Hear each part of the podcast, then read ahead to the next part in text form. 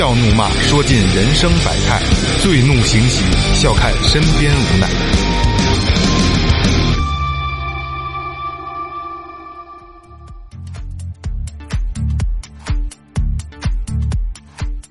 嗨哈喽，听众朋友们，大家好，这里是最后调频，我是你们的老朋友萌姐。哎，大明厅小模特，我是老毕豆贾乐。大家好，我是二哥，A K A Second Brother。大家好，我是老岳。来了，哎，哎，先说前面啊，微博搜索最后调频，微信搜索最后 FM，关注我们的新浪微博和公众号，公众号里面有你想要的一切，都有什么想要的呢？老岳会告诉你们。嗯，如果要是说想捐助一下呢，啊，可以给我们打赏。嗯，还有一些我们日常的生活的照片，还有一些视频，都可以在里面看得见。对，感谢大家支持，感谢大家支持啊！谢谢。呃，今天这期呢是我们一个新的系列啊，呃不知道能不能成系列呢？当然也需要你们的这个评论回复来告诉我们，我们我们要不要坚持做下去啊？嗯，为什么要做这个系列节目呢？因为我之前会有很多听众，因为我是直面面对听众的嘛，很多人就说王健，我收藏你的歌单，或者说王健，你再推推推荐我一些歌吧。我说这东西是个人收听习惯，我怎么推荐你啊？对吧？我喜欢的不一定你喜欢，但是你喜欢我，我觉得还行，因为可能我听的相对的相相对的冷门一点，相对。呃咱这儿都比较浪，也没有也没有，相对冷门一点啊。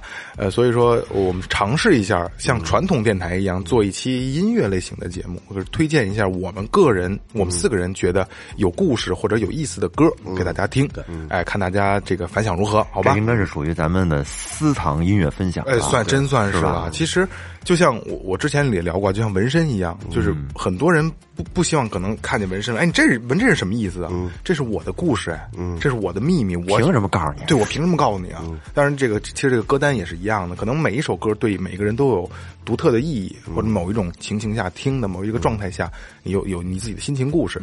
所以今天想每个人推荐几首歌，再给大家听一下，好吧？哎，是我先开始是吧？嗯嗯。呃，我今天介绍一个相对比较冷门一点的歌手啊，李建清，没听说过吧？没有，没有，哎，他呢现在等于是，呃，现在就是坊间传啊，也是媒体说，就是他是李宗盛的门徒，也是最像李宗盛的一个人，台湾的是长得像国内的还是声儿像？声音像。就是他的风格跟李宗盛很像，而且这个人他是个唱作人啊，唱作人。我先简单介绍一下啊，这李建清是七七年的，等于现在也不算是大火，也是还还还可以啊，算个唱作人了，不小了。对对对对对，他是他是他是从小七岁开始就学习这个小提琴，嗯，等于是打小是古典音乐熏陶的。太牛逼了！哎，他九零年的时候呢，考入了这个广西艺术学院学习这个小提琴专业啊。嗯，最后他考入了这个呃，最后加入了这个广西交响乐团，当然担任担任这个小提琴手。但是他个人可能就像汪峰一样，虽然是专业出身，但是他可能喜欢玩音乐，自己做音乐。二哥也是咱这边教育团的成员啊，不是叫我乐乐团民乐团乐团民乐团乐 哎，然后这个这个也是机缘巧合被李宗盛发现了，然后给李宗盛的音乐公司担担任音乐制作。哦他一直是个制作人，幕后哎，后来慢慢写歌啊，这个慢慢慢的把他给捧起来了啊。嗯这首歌呢，呃，叫做《匆匆》。嗯，他他，咱们先听一下吧，先听一下，先听一下。边听边说。哎，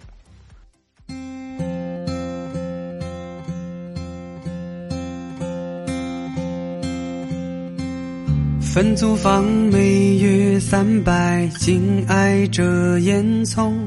水里香的姓李，名字叫双喜，是我的二房东。尽管日子过得很窘，他都能从容。只是有次年前参谋给收了，急得要发疯。影楼照例在老家的对象，名字叫芙蓉。就算婉转的说，长得也勉强，只能算普通。我有几次交不出房钱，他都肯通融。只是他说：“小子，你给我去算算，煤球有几个窟窿？”那些褪色青春梦，普通的不能再普通，你肯定懂。青春期熬夜冲锋，上小县城的高少年宫，不自沉默在风中，无言相送。那一年一首远方的歌，说什么往事如风，他往事如风。我失色青春的惶恐，现在才知道，回忆是心虫，光让人痒痒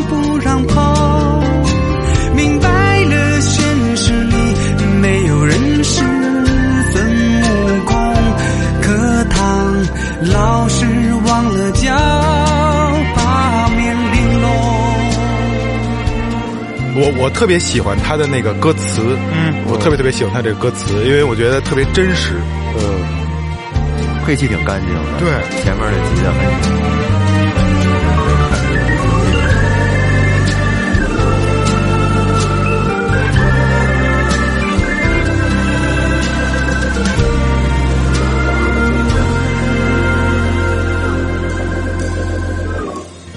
不敢想过的束缚，也愿意吃苦，只是好些感慨、感触、感悟，会把人搞迷糊。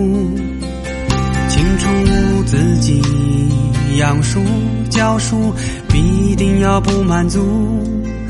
与其等往后有了别的谈吐，不如现在先找条路。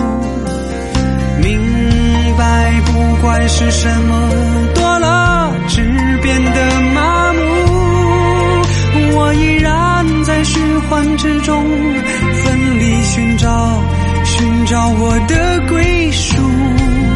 人若是离开故乡，像树离了土，只怕我挣了全世界的财富，却够不着幸福。那些过时的青春梦，普通的不能再普通，青涩和懵懂，当人在异乡才是感动。合奏课隔了九屏风，你还见不到我脸都红。琴声嗡嗡，离家时故作轻松，留给娘的是匆匆。我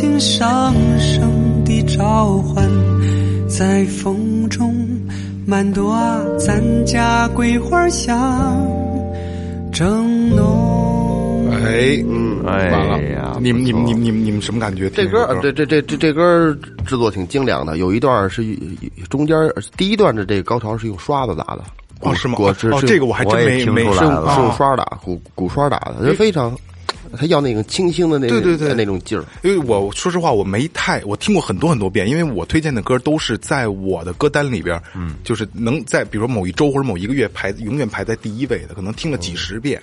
啊，就我会推荐这样的歌，就会让我，因为这首歌更多的可能吸引的，就是他他他他歌曲还是还挺好听的啊，更多的是歌词吸引我了，嗯，因为他就是，就在我看来就是最简单的描述，最简单的故事，然后最平凡的事儿，但是描描写的十分真实，那可能里边有几个很简单的。很简单的心理描写，但是我操，他描描述的是这一个人可能是一段时间的一个颠沛流离的一个状态。嗯嗯，啊，我觉得特别真实，我特别喜欢真实的东西。最后是不是说他们家老太太跟什么桂花树是吧？对对对，就这个特有意思啊！我简单的查了一下资料啊，这个满，他最后他说满多啊，咱什么桂桂花香正浓这满满满舵，这是满舵啊，是就是李建清的小名。哦，啊，是他妈妈在在用他妈妈的口吻，对对满墩儿吧，对，就满堆儿，它叫它是里边叫满堆儿，但是实际上就是满垛，这两个字是满垛。它这个里边啊是这样，这首歌的歌词是李宗盛写的。哦啊，这很难得。李宗盛不现在已经不不基本上不怎么给别人写词儿了啊。嗯，李宗盛写的词儿，歌词里里边包含了李宗盛在大陆，就是当时李宗盛北漂的时候，在大陆十几年的生活，还有就是这个李建清北漂时候的生活融合在一块儿了。在这个一三年的那个李宗盛的演唱会上，李宗盛和李建清两个人合作完成了一首歌，非常经典，非常非常经典。现在就是李建清，一开始我在各个平台都能听得到，我都收藏了，后来全都付费了。嘿，啊，他还挺，我觉得还挺值钱的啊扛，不住了。没错，李宗盛唱歌还是他有自己那味儿，对他别人模仿不了他那对味，儿。模仿不了，就是但他谁这歌的也模仿不了。那个副歌部分，其实那个整个的节奏感觉就特像李宗盛的那种曲风。我怎么听他唱的时候，脑子里浮现出的是张信哲呢？啊，的声音像张信哲，他没有声音有那么相对薄一点点的，有点有一点点的意思。对他这首歌吧，就是因为我我我我咱们理解不了，可能岳哥有过这种感触，就是当北漂啊，岳哥没没有说说你这怎么北漂有懂懂对对对，但是就是这这份心情，因为我咱们之前的节目里我也跟岳哥说过，我说岳哥，我说你是不是回家过年特别开心？因为咱们都没有什么太多的感觉，但是岳哥说真的特别开心，所以就是在这里歌里这这这这首歌里边，我能听到很多他对家乡的思念，对这个北漂这个不容易，嗯，对吧？不说过年回家多开心，咱只可以说今年没回家过年，很不开心。就是因为没没没没去那小窗户底下走一走。对，因为就我老觉得，就是北漂这些人都特别不容易。嗯，因为我我我记得啊，就今年比如疫情疫情的时候，呃，初七初八的时候有一个小小的返京高峰，那时候管控还没有这么严呢，对对吧？有一返京高峰，然后。当时我忘了是哪个台的记者采访返京的人员，说你说这么严重的事儿，为什么你要回来？嗯，他们说有一个报道是这么说的啊，说因为当时的死亡率啊，说新冠病毒的死亡率是十八点多，当时，但是如果我不出来打拼，死亡率是百分之百。嗯，我当当时这这一句话，我操，就就就就直接扎在我心上。所以这首歌给我一直，这首歌给我的就是这个感觉，我真的觉得不容易。嗯，所以大家如果喜欢的话，可以关注一下李建清。他现在有两张专辑，第一第一张专第一张专辑叫《仍是异乡人》，其实还是北漂的事儿。嗯，第二张专辑就是这一首，就这一首歌，就叫《匆匆》，就没了。嗯嗯，所以这是我今天推荐的。我再说一个最后一句啊，呃，媒体对李建清的评价是一坛被李宗盛珍藏许久的好酒。嗯，哎，这是我今天的推荐歌曲。嗯，好，李建清的《匆匆》。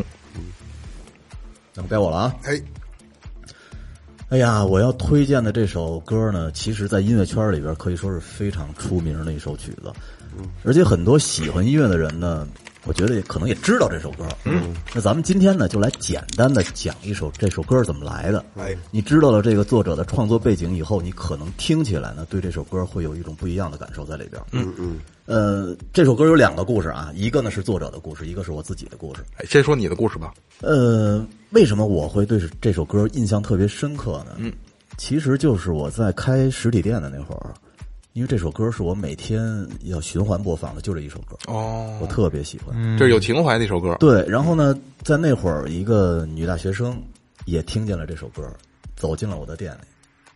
后来呢，就变成了我媳妇儿和两个老婆，不是和两个两个老婆 和这个。后来呢，就变成了我媳妇儿和两个孩子的妈。哎，其欢迎收听雷哥的好汉歌。其实就是这么这么一首歌。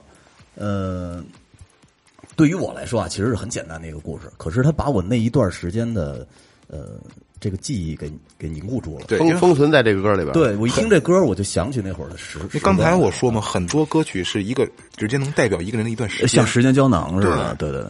然后咱们再来说一下这首歌的这个呃作者的故事啊。嗯。他们怎么形容这首歌呢？他说是是克莱普顿用他那颗悲伤欲绝的心为儿子所做的。嗯。呃，可能说到这儿，很多听众就能知道了。克莱普顿对，他这个名字叫《泪洒天堂》。嗯，为什么会写这首歌呢？呃，说在一次演出的归来的途中呢，呃，有一呃，他们一起出去去演出的，然后有一个年轻的布鲁斯大师、吉他大师和他的两个演出伙伴，在他们前边的那个直升飞机上坠亡了。嗯，对，然后他当时特别的伤心，因为他就在坐在后边，他目睹了这一切。哦，呃，而且呢，不仅是他的朋友，还是他特别好的这个音乐上的伙伴、演出伙伴。但这个更雪上加霜的事儿呢，就发生在这几个月以后。对，你看这克莱普顿算是中年喜得贵子，这段时间呢，应该是他人生中最幸福的一段时光。对，嗯克莱普顿把他所有的爱都给了他儿子，他儿子叫康纳。康纳一点一点的长大以后呢，他最喜欢的一件事儿就是在花园里边陪他儿子去踢球。嗯，但是在一九九一年的三月份，康纳和保姆在家玩捉迷藏的时候呢，康纳径直跑向了他刚擦完还没有关着的那个落地窗的那个位置，然后就直接从曼哈顿的那个他们居所从五十三层掉下去了。哦，但是就在这五分钟前，他爸刚打电话回来，说马上要带他们去动物园。嗯，小康纳坠亡的时候呢是四岁，然后这个克莱普顿当时就回忆说，说他虽然是一个英国的著名的摇滚巨星，嗯，呃，也是一个六项格兰美奖的获得者，但他其实就是仅仅就是一个平凡的父亲，嗯，一个失去了孩子，然后频频自责的一个父亲。呃，失去了孩子和失去了最好的朋友，让他就是双重的打击还，让他那段时间悲痛欲绝，一蹶不振了很长时间。嗯，他都没能走出来，将自己完全的封闭在自己的那个世界里。后来那个克莱普顿说呢，说有四年他每天都在流泪，消沉到了谷底，是音乐拯救了他。嗯，呃，他儿子离开以后，他写的第一首歌是为这个叫《迷途枷锁》的电影做的一首配乐，名字就叫《泪洒天堂》。嗯嗯，这首歌呢，我们可以体会到啊，就是他四十二岁才喜得贵子的他失去儿子的时候那种悲痛的心情。对，或许呢，真正的大喜大悲之后反而是平静，这是他说的。嗯，就是没有受过伤的人是永远不会听懂的。而且他说啊，说以后再也不会去演奏这首歌曲了，因为他已经慢慢的从失去儿子的阴霾中走了出来，他没有足够的感情去演奏它了。嗯，那咱们下边就来听一首这首歌吧。哎，听一下，听一下对。对，好汉歌，当当当当当，好熟悉的音乐是吧？这段吉他以前我还练过呢，二哥会弹吗？我也我也我也练过。待会儿我告诉你们我练琴的故事。Would you know my name if I saw you in heaven? 这真的是经典中的经典。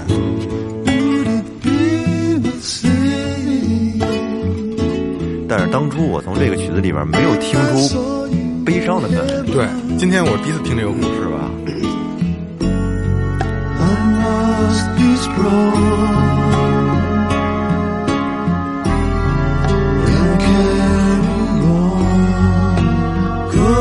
I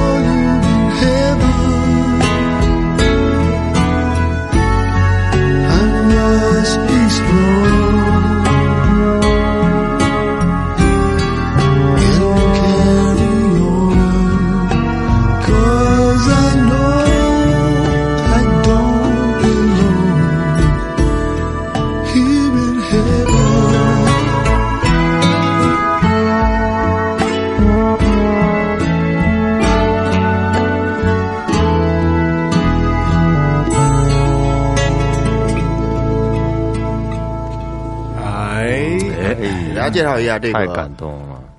安翻译个中文叫艾瑞克克莱普顿。艾瑞克，这个人是目前全世界仅存的这个活着的，活着的年龄最大的布鲁斯吉他大师。哎啊，你要说到布鲁斯音乐呢，必须要提到他一笔。这个人呢，能唱能写，而且 solo 相当厉害。妈，这说我呢，这是，sorry 呃 sorry，对，白他是一他他是一个白人，他的那个音乐跟普通的黑人的音乐不太一样。这这跟你后边做做东西冲突吗？呃不冲突，不冲突，不冲突啊！我是说我的理解啊。我我没没问题，没啊，问题。我最早的小的时候，我我我比较喜欢布鲁斯音乐。之前我练吉的时候也会弹一点布鲁斯，然后找了好多大量的视频，包括之前买的盘什么的。有我让我有让我对他有这个这个就更加深的认识，就是全是大师这一块儿好像七七位在一起纪纪 S R V 知道吧？嗯，纪念 S R V 的一个演唱会。嗯，然后他们在一特小的一个一个厅里边演，就好都那观众好像围着他们似的。哎，是不是一九九二年的那不插电啊？不是不是插电啊插电还还不是那个插电插电，然后。呃，有一曲是翻唱 S R V 的歌，然后到最后每个人要 solo 一下，等克莱普顿一上来的时候，那 solo 就直接能把你鸡皮疙瘩给炸起来，就就就瞬间疯了啊。对对对，S S R V 是我特别喜欢的一个大师，你看他跟那个跟 B B King 后来合作的时候，B B King 有一段时间都胖的站不起来了，躺在那他，他有病，半坐在那儿啊。对他岁岁岁数太大了，其实刚才说起弹琴，呃呃，一开始就有过这个经历的人，就是布鲁斯算是入门比较容易的，还好听。嗯弹沙凤容易吗？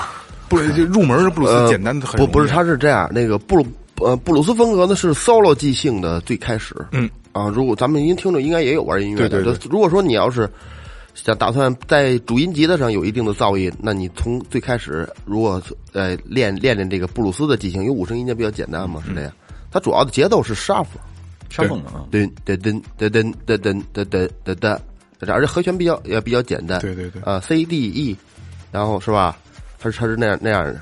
这所有的样的一种音乐所有的音乐分支其实都是从布鲁现现有的音乐分支都从布鲁斯里你得说留下来的。blues，对，但是我觉得你知道那个然后那克拉普顿他跟 B B King 不同的是不一样，他更流行一点，他不像那个 B B King 那么纯的布鲁斯在里头扔着，对他他掺了一点点黑黑人那东西，就是他白人跟黑人玩音乐是不一样的。可能理念不一样啊。对，白人玩的时候，白白人玩的是他这个，嗯，他他恨不得每一首东西都要写出谱子来。哎。他他他那个他的功功力有多深厚，他是这样。黑人不是，黑人可能都不识谱，但是他弹的特别好，他要他得要感觉。你让他弹一遍跟上面不一样，不一样。嗯，来源于生活更多一点。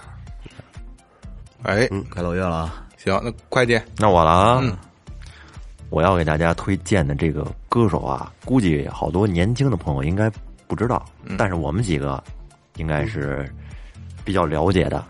满江，哦，满江，听说过吗？听说过，听说过，比较早期的偶像型歌手，没错，我咱们这岁数都知道，他是在九八年的时候出道的，在九八年以后呢，就是在很多的什么晚会啊、音乐电视上出现，还有一年上过春晚，对他，他他他有应该有有一两首硬的吧？叫什么有叫什么来着？多变的海啊什么舍不得你走，啊，什么裙子什么？对对对对对，我叫什么裙？群群是叫群角飞扬啊？对对对对对，是吗对对对对对对。当时是属于白白净净的偶像歌手，他在那会儿其实就是已经属于非常火的流行歌手了对。他排行榜经常是打榜第一名列前茅啊，大街小巷的音像店都有他的磁带。没错，就是在他一九九八年正式出道成为歌手以后呢，在旁人看来是他的事业已到了一个高峰期，嗯，但是这会儿却让他觉得有点头疼，嗯，因为呢，他觉得自己以前唱歌能够得到一些快乐，但是在成名之后，会觉得压力一下子就全都扑过来了，这是人的变化。不。是他可以学科本啊，然后他反正就觉得这 这些压力让他觉得自己已经不快乐了，于是便隐退了。哦，所以说，咱们可以发现，从过了两千年以后，就很少有他的什么消息了，对对吧？不玩了，人家哎，他开始就是过起了像闲云野鹤一样的生活，也是在二零一零年的时候呢，他的家人亲人离世，让他自己觉得，即使事业再成功，家人才是最重要的。嗯，所以呢，他放下所有的工作，然后不仅仅是隐退，更多的是陪伴家人。其实很多那个那个时期的歌手都是这样，包括什么林依轮这些人都是这样。是是，他们应该不缺钱。对，那个时候演出多挣钱呢，而且那，而且那个时候的可选择性少，嗯。对吧？可选择性太少了，就这几个人。不过我觉得这么着还挺好的，就是你知道现在有的那些歌手，呃，一首歌唱一辈子，然后还出来当评委，我觉得特傻。嗯，然后每次当评委的时候，哎，来一首吧，还是那首。好，这具体是谁就不说了，你们自己琢磨去吧。那么在后来，他是什么时候又复出的呢？嗯，那是在二零一八年的时候，《中国好歌曲》上，我就从电视上突然就发现了《满江》出来了。嗯，当时就那一首歌一下子给我惊了。嗯，那咱们先来听听吧，听完再聊。好好好，哎，满江黑暗中的舞蹈。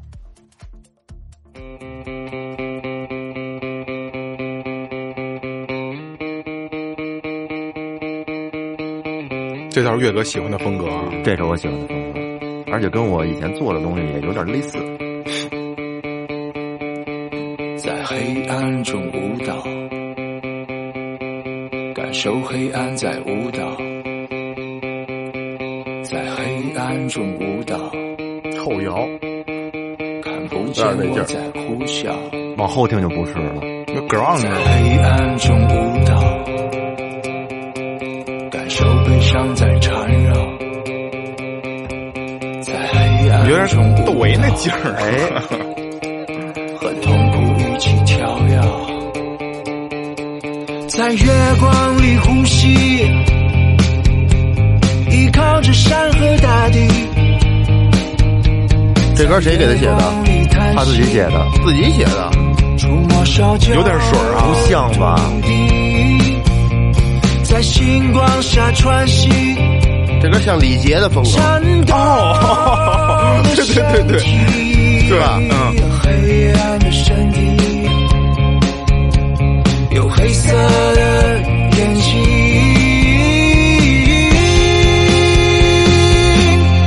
拿去吧，这不值一提的过去，燃烧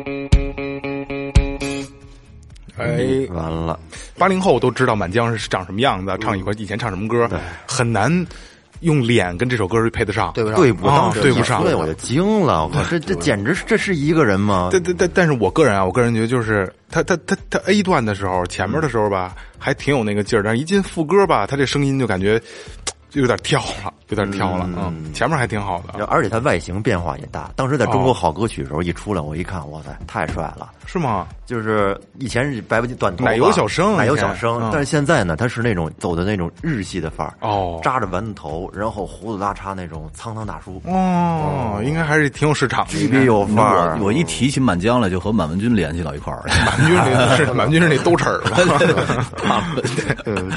嗯，当时在好歌曲里边，他那导师是羽泉嘛，哦羽泉给他收了。其实这个场面有有点尴尬呀，因为当时羽泉他们入行还是满江给引荐到圈圈子里边去的。嘿都儿子辈儿的，这儿子辈儿、孙子辈儿的。乌鸦反哺这个这个这个羊羔跪乳嘛，对好事好事儿。再次出山这个曲子真给我震了。你知道他这个贝斯是谁弹的吗？这个谁？花儿乐队的郭阳，哦，郭阳。哦，嗯，花儿乐队反正长得都挺丑的，倒是。他这首歌主要是这种鼓和贝斯的这种力量感，嗯，特别。这帮我觉得一开始很稳，像像格像格汉制，对嗯，你要体现黑暗，就用鼓和贝斯，嗯，就就能听，而且它那个固定的一个循环节奏，就更能。你刚你刚才说那花儿那几个丑，不是还有一段子吗？说他妈北京六十多万人都打过大张伟，六十多万中学生，对，都打打。一喝完酒吹牛逼的就是就是打大张伟。反正反正大张伟确实挺欠的，啊对对对看着确实挺欠的。呃，有兴趣的朋友可以可以搜索一下满江啊，听听他的听听他的老歌，因为就是那个时代的歌手，就是一个唾沫一个钉儿，就是就谁也替代不了的。他唱功没问题，唱功什么各方面都没有。问题。这现在的歌手，咱就真不说什么了啊，嗯就是我哎，我不想骂街。好，来吧，二老师，来，二老来师，，那他们都是有歌的，我来一音乐的吧。好嘞好吧，来一来一个呃放音乐的。然后这个这是一个电子乐，对但是不是那么特别燥，嗯，不是那么燥。我我听这歌呢，我比较喜比较喜欢，有时候就是当一个环境音乐这样放嗯，，对对，背景音啊，挺舒服。有时候开车的时候，你想一些事儿，长途的时候也可也可以放上这歌。嗯，这个电子音乐其实风格很多，但是这个它有那种特别燥，还有那种 remix 那种的，什么 house，嗯，好多这种。这个我这个我还真不知道风格，我感觉它叠加的成分特别多啊。咱们咱听听啊，大家听听听听，可以闭上眼睛啊。嗯，好。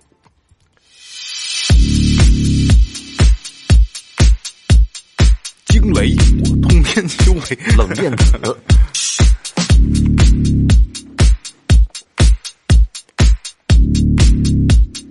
它一步一步的叠加，让你记住这个，呃，这个音乐这个这个过程当中去。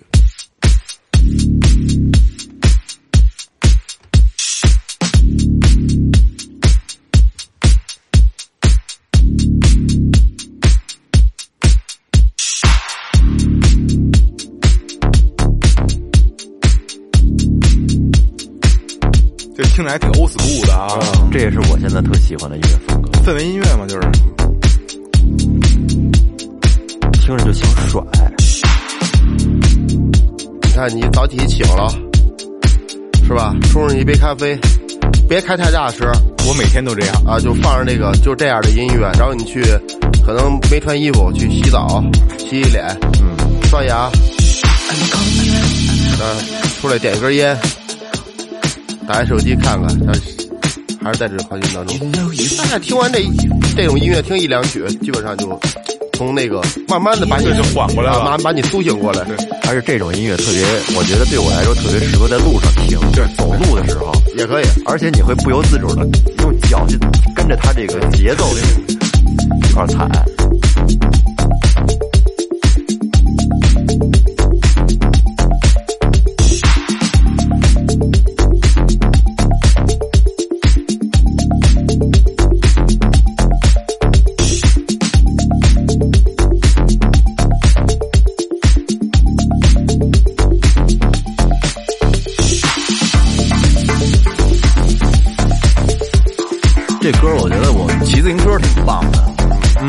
氛氛围音乐什么时候都能听，就是这它适合各种的场景。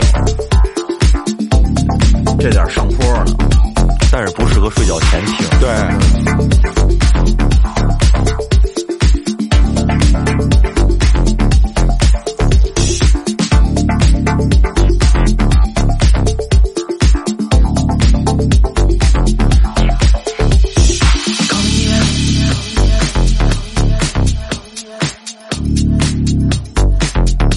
觉得想，如果这是一个 house DJ 在现场在做这首音乐，得多牛逼，多帅！对，甩手，拧那个，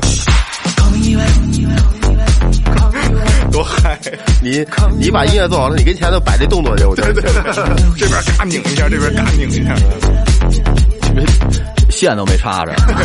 一般一般夜场 DJ 都这样。是啊这边单耳耳机看着。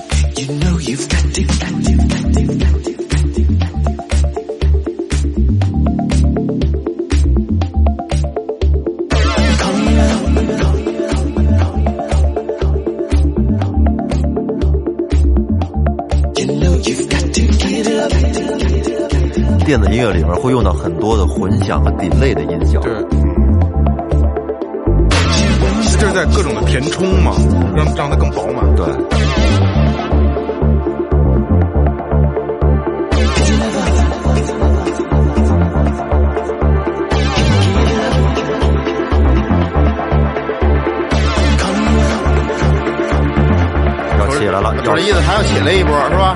要来了。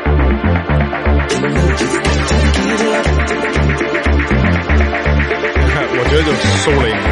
开始了啊！四、三、二、一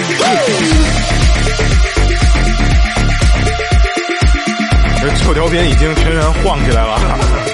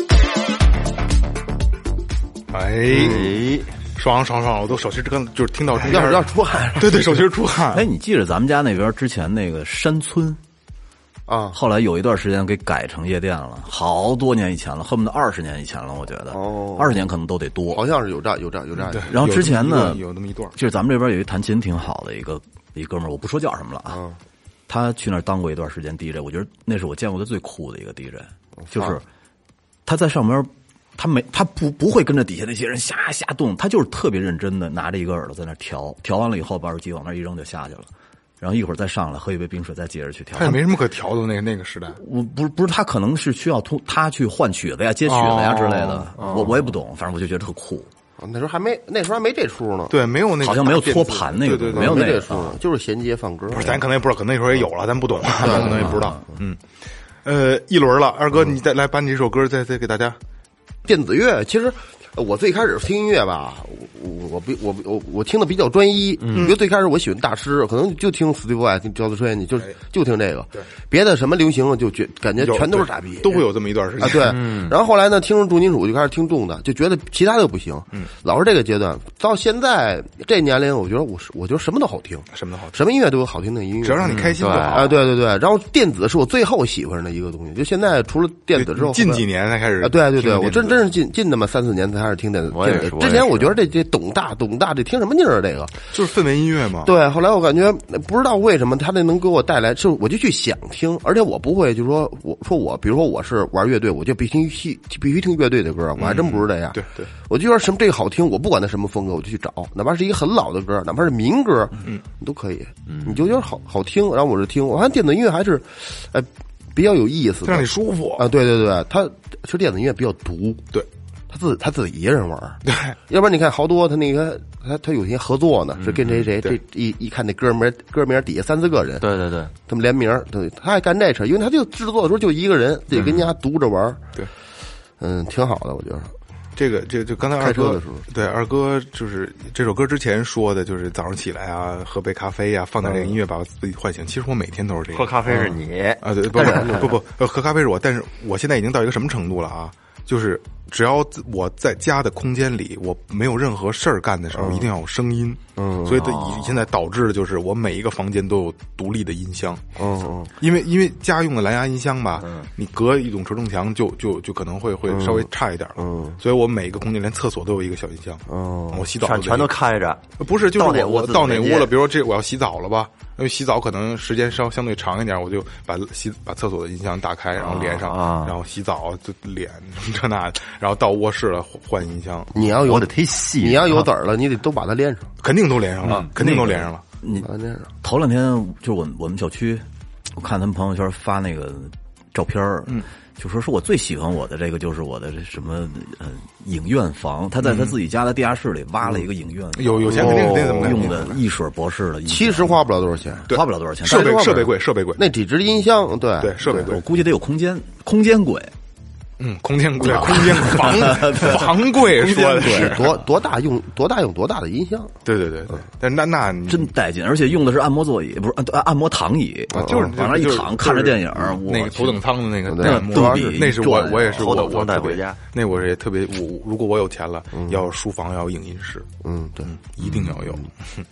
行吧，今天我们一人推荐了一首歌，嗯嗯，呃，我反正是我们自己内心比第一第一期啊，肯定是能精挑细选出来的对对对，应该是比较还不错的。如果你们喜欢的话，可以收藏一下，可以听听试试。也可以听听试试，因为每首歌都有自己的故事嘛，对吧？嗯，如果喜欢的话，就告诉我们，我们接着往下做，好吧？嗯。嗯，那这样。好。